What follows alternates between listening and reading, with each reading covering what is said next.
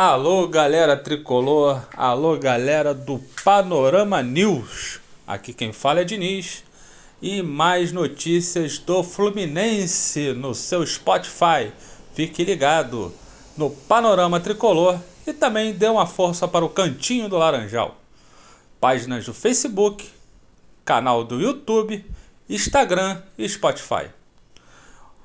O que pintou de notícia no Fluminense uma possível volta do colombiano Ione Gonzalez. É ele mesmo, Ione Gonzalez, colombiano de 28 anos. Pode ser que pinte no Fluminense para o restante da temporada.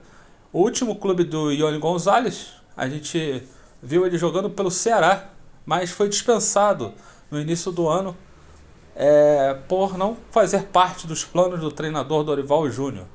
Sendo assim, Ione Gonzalez está no mercado à procura de um novo clube.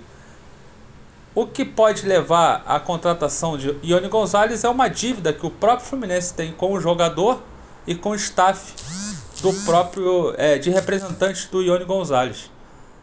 Eu, eu particularmente eu não acredito nessa notícia que isso possa virar realidade. A dívida realmente existe, mas eu não sei se o Fernando Diniz que, que, que treinou o Ione Gonzalez é, realmente pediu essa contratação para o staff tricolor. Apesar que, em se tratando de Fluminense, tudo é possível, né, minha gente? Então, o nome especulado aí para o ataque do Fluminense é o Ione Gonzalez. Agora, o Ione Gonzalez que jogou no Fluminense era fininho, fininho, fininho. Agora, aquele que estava jogando no Ceará tá fininho, hein, bolão?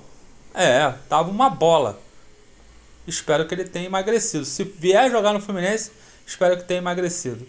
Esse foi mais um Panorama News com Diniz, direto do Panorama Tricolor. Saudações tricolores.